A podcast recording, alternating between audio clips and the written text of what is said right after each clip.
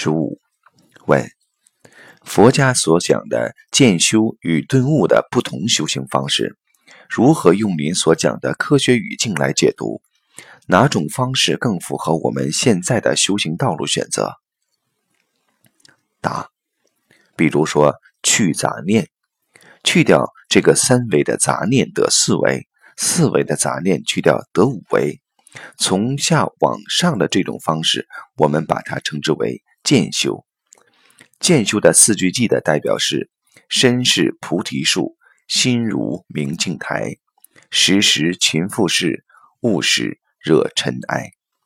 实际上，顿悟的这个法门是去掉任何的相，破一切相。禅宗的禅，实际就是离一切相的意思。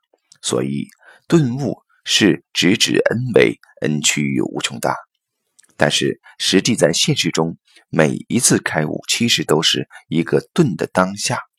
其实渐修和顿悟是交织在现实当中的。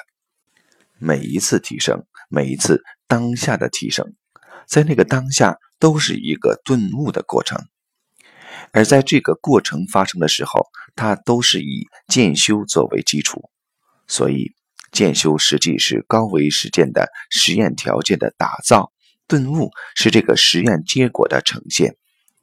菩提本无树，明镜亦无台，本来无一物，何处惹尘埃？